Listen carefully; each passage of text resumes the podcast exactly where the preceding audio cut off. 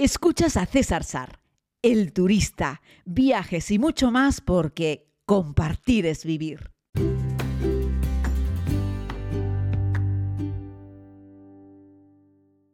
Muy buenos días a todos y a todas, querida comunidad. Les hablo desde el aeropuerto de Tenerife Norte. Eh, me dirijo a la España continental para de allí volar a Malta, donde estaré la próxima semana en un foro internacional de turismo. Decirles que estoy muy contento porque ayer la charla que pude ofrecer en la sala R de la Recoba junto al Teatro Guimerá en, en Santa Cruz de Tenerife fue muy bien. Pude ver un montón de caras amigas, fue una auténtica alegría. No éramos muchísimos, éramos como 50 personas una cosita así, 50, 60 personas, porque como les conté, coincidía con la gala de elección de la Reina del Carnaval, que es un, es un acontecimiento en la isla de Tenerife. ¿no? Aún así, pues hubo un buen puñado de amigos que se fueron para allí y yo pude exponer pues esta primera conferencia denominada Una sola tierra y que bueno, les hice un pequeño adelanto ayer en este podcast un poco para, para bueno, darles como un cariñito, sobre todo a las personas que, están, que estáis suscritas a este podcast y, y sabéis que en este podcast es donde estoy contando primero todo, es decir, cuando sale un viaje, cuando sale cualquier cosa, lo estoy contando. ¿no? Hoy quiero venir con un consejo práctico y, es que, bueno, no es por ponerme medallas, pero si echamos para atrás, veremos un podcast mío en el pasado mes de febrero en el cual yo les anunciaba que en verano iban a subir los precios de los billetes de avión mucho, ¿vale? Mucho. Y así ha sido. De hecho, tenemos personas de la comunidad con las que nos vamos a Tanzania ahora que están pagando, uf, pero una pasta por el billete de avión a Tanzania. Pero aún así es lo que estoy diciendo. Si podemos hacerlo, hagámoslo, porque si no, nos vamos a tener que quedar en casa si no por una cosa, es por la otra. ¿no? Y ahora vengo con otro anuncio. Se está empezando a producir ya en varios aeropuertos europeos un colapso que viene dado por varias circunstancias. Uno, las aerolíneas todavía no han recuperado todo el personal operativo, ¿no? se han atrevido a recontratar a todo el mundo. Y dos, el personal que depende de los aeropuertos tampoco se ha reincorporado. Así es que en algunos aeropuertos europeos encontramos, por ejemplo, que en, las, los controles de seguridad hay menos cintas abiertas, por lo tanto hay atasco. Encontramos también que cuando te diriges al mostrador de facturación para facturar un equipaje o sacar tu tarjeta de embarque, en vez de haber a lo mejor seis mostradores para un vuelo, hay dos. Y tú estás en la, en la fila y dices, bueno, pero es que ya va a ser la hora, es que ya va a ser la hora, es que ya va a ser la hora, pero no nos van a dejar en tierra. Sí, sí, claro que te van a dejar en tierra.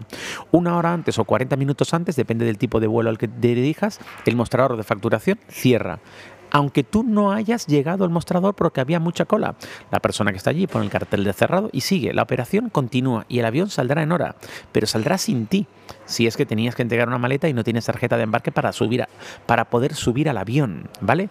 Así es que tienes que llegar, si vas a entregar maleta durante todo el próximo verano, hasta octubre próximo, vas a tener que llegar con mucho tiempo.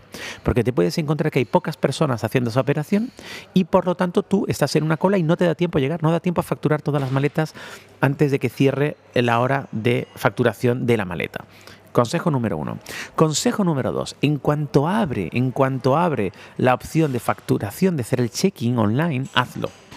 Hazlo porque hay overbooking, que no había overbooking en España hace bastante tiempo, no al menos de una forma masiva. Están haciendo overbooking casi todas las compañías. ¿Qué significa eso? Significa que están vendiendo, y lo pueden hacer legalmente, más billetes de las plazas que tienen. ¿Y por qué dejan a una aerolínea vender más billetes? Bueno, porque hay una cantidad de no-shows eh, importante en cada vuelo. Es decir, si un avión tiene 170 plazas, eh, hay siempre como 10 personas o así que no se presentan al vuelo por múltiples cuestiones. Así es que las aerolíneas se les permite podríamos decir que eh, se les permite eh, vender unos cuantos billetes de avión más eh, para, para mm, en fin, para cubrir esos no shows que no se hacen. Entonces, ¿cómo te puedes dar cuenta de esto? Pues miren, yo ayer para el billete de avión que voy a volar ahora, que es un Tenerife Norte Barcelona, eh, me di cuenta que cuando le pido al asiento la asignación aleatoria, me dice que no está disponible la asignación aleatoria y que tengo que sacar la tarjeta de embarque en el mostrador.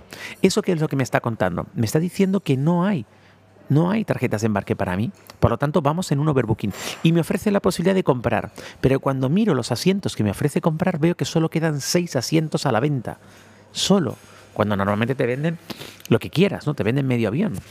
Vale, así es que lo que hice fue correr a comprar uno de esos asientos porque si llego a esperar hoy al mostrador de facturación me hubiese encontrado con que no hay tarjeta de embarque para mí porque han vendido más billetes que asientos. ¿Entendéis lo que estoy contando?